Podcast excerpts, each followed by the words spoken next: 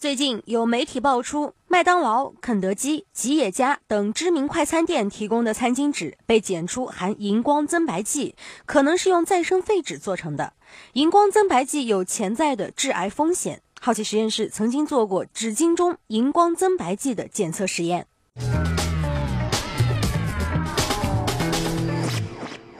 在纸巾加工领域，确实有一些令人担心的所谓潜规则，比如有些纸巾在制造过程中会加一些添加剂来改善外观，燃烧后的黄色物质有可能就是这些化学添加剂在燃烧不充分时留下的。这些添加剂的话呢，主要是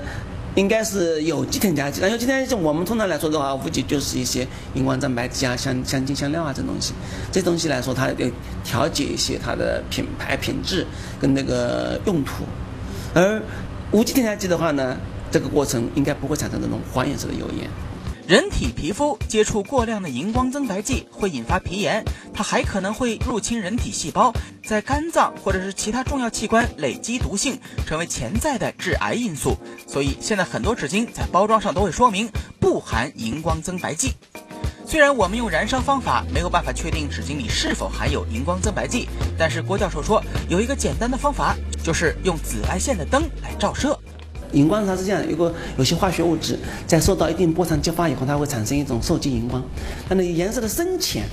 那么跟这个量是有关系的。含量高，它的深就颜色就深一些；含量低的话，相对颜色就浅一些。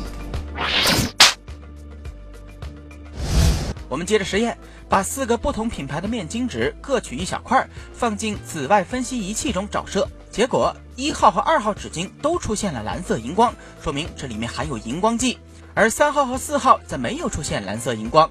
在外包装上，二号纸巾写着不含荧光增白剂，而其他的三个品牌则没有标明。它原来产能比较差一些的回收浆，这样的颜色本身比较黑，它就要通过加荧光增白剂的量来。改变它的外观表观现象，因为加荧光加的多的话，它就颜色就会浓度大了嘛，就会深一点，就感觉到感觉到是那个嗯亮度会强一些。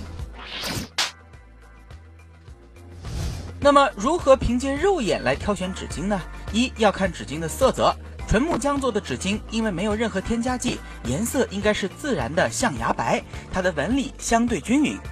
二要看价格，市场零售价过低的卫生纸一般不可能含有纯木浆。三要看耐力强度，纯木浆纸因为纤维长，所以拉力大，韧性好，不易断；而质量差的纸则有不规则的小洞和掉粉现象。郭教授说，还有另外一个办法，就是用水来浸湿，差的纸巾下水以后拉起来会破损。是回收纸浆的话，它原来在生产过程、回收过程当中，它把那个浆已经是纤维打成分很短的短纤维了。短纤维的话，当然强度就肯定要降下来，再重新拼接起来接不起来，环面就要加更多的粘接剂把它粘起来。